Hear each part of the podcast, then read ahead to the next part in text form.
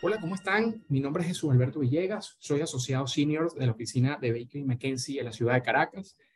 Y el día de hoy tenemos a la profesora Patricia Monteferrante, profesora experta en empresas familiares, asociada del IESA, y que el día de hoy nos va a acompañar a, explorar el mundo de los problemas gerenciales y legales de la sucesión en la empresa familiar. Eh, como hemos visto en, anteriores episodios, la empresa familiar tiene un sinfín de problemas que son interesantísimos desde el punto de vista legal y sobre todo gerencial.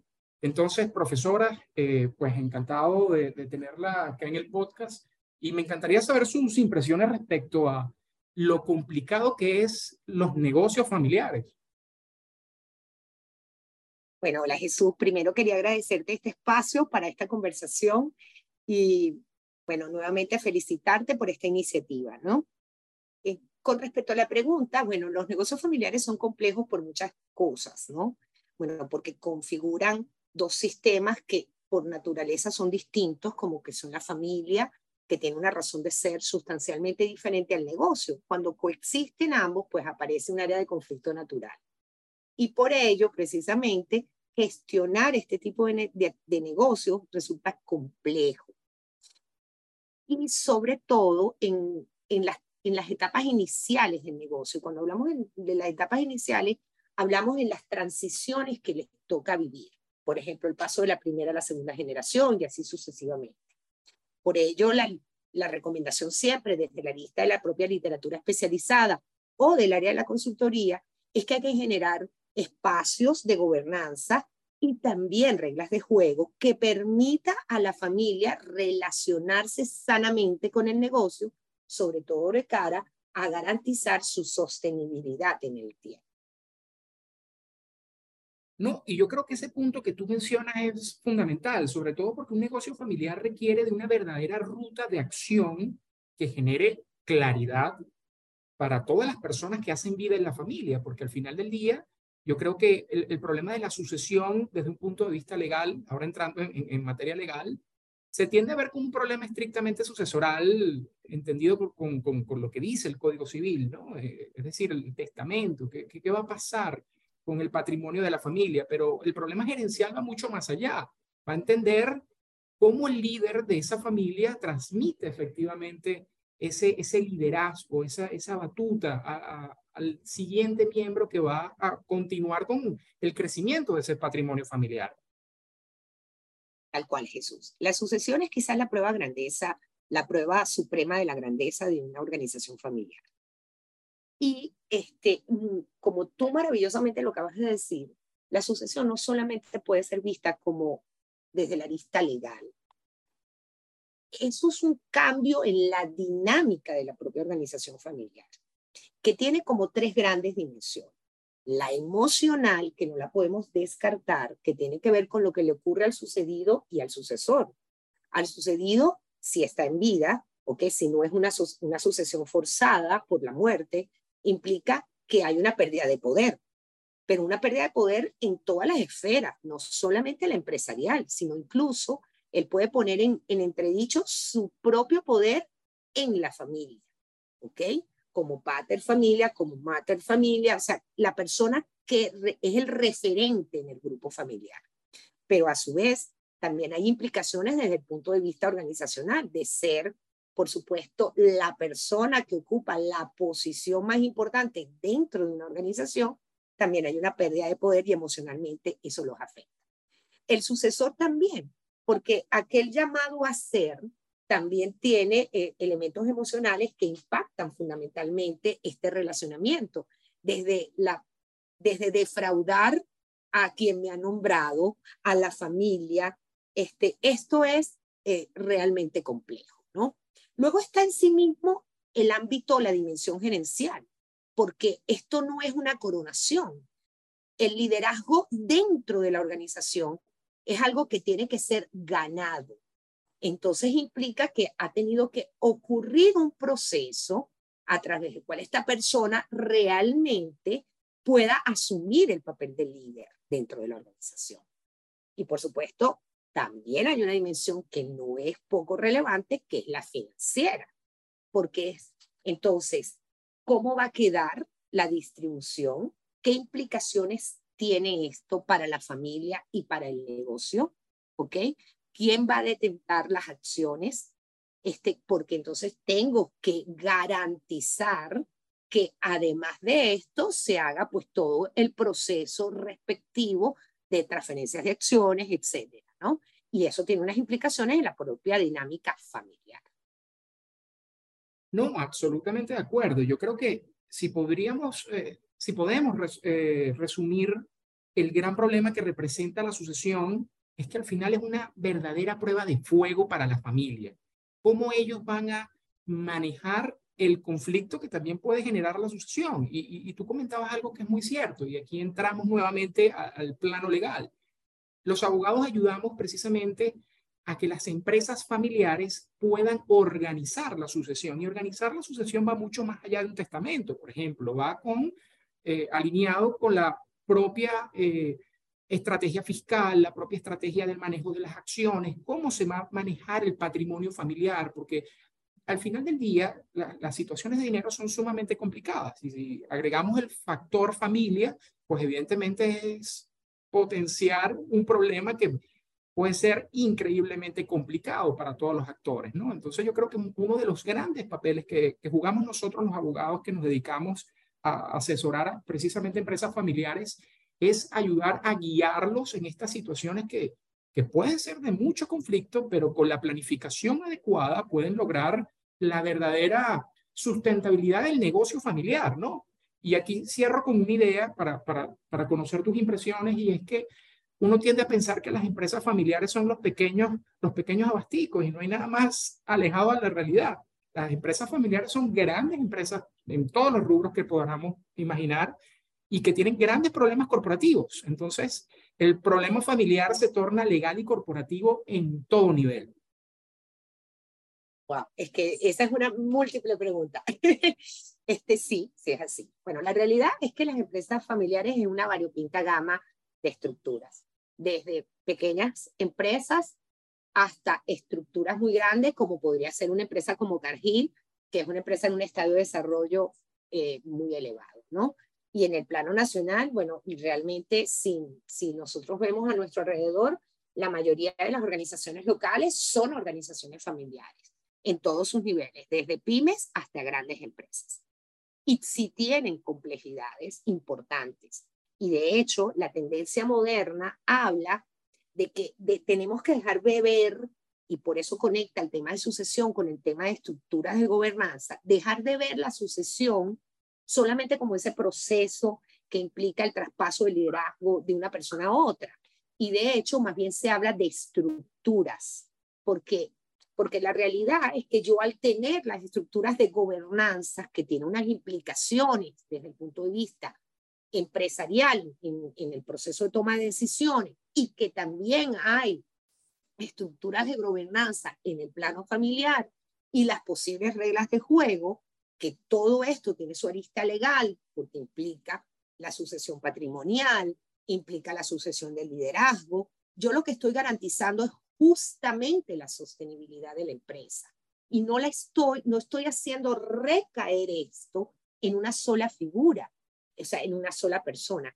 Es muy distinto pensar que si yo tengo las estructuras para tomar decisiones, aún ante una situación imprevista, como un proceso sucesoral este, que, se, que se deviene por fallecimiento, no solamente del sucedido, podemos pensar incluso al sucesor, una situación imprevista, están dadas las condiciones y las estructuras que pueden llevar adelante la organización.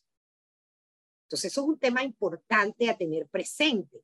Entonces, la complejidad, bueno, la complejidad yo creo que grande y pequeña, las pequeñas tienen a su nivel y también tienen severas complicaciones. De hecho, el tema de la tasa de mortalidad elevada del mundo de las empresas familiares se suele asociar a las transiciones generacionales, muy, muy, muy asociado a los temas de sucesiones fallidas. ¿Ok? Sucesiones no negociadas, no conversadas, no solamente en el plano familiar, sino el también en el plano empresarial, que tienen gravísimas consecuencias, tanto para la familia como para el negocio. Indudablemente, yo creo que la empresa familiar representa una serie de retos increíbles a nivel gerencial, ¿no? Y creo que un poco la conversación lo, lo ha demostrado, ¿no?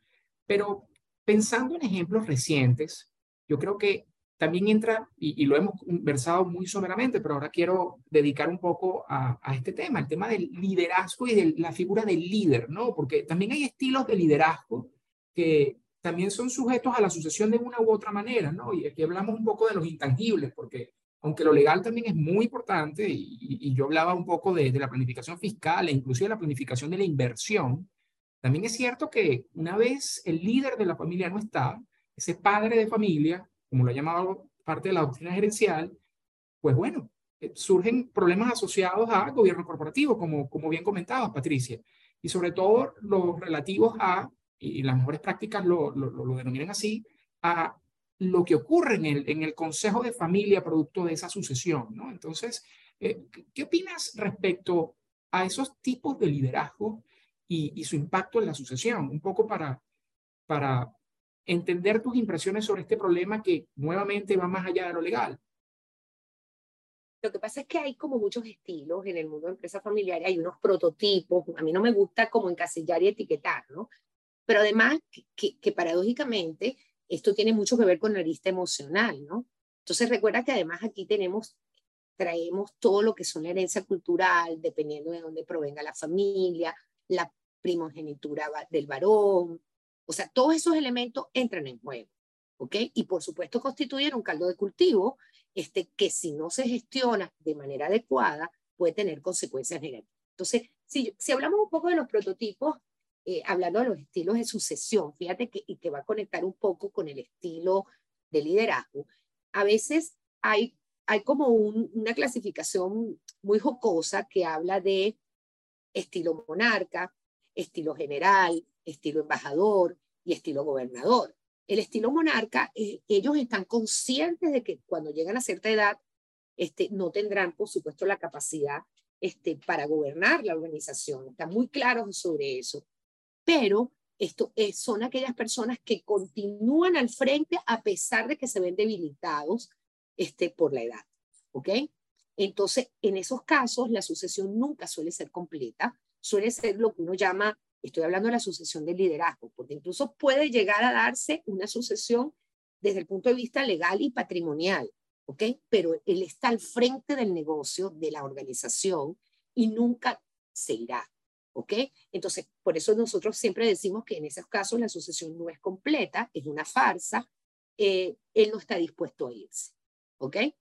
Este, luego tienes al general, que es una persona que también está consciente de, de, de sus de sus propias limitaciones, pero él se aparta. Pero este puede ser también muy peligroso porque él va como a conspirar, ¿ok?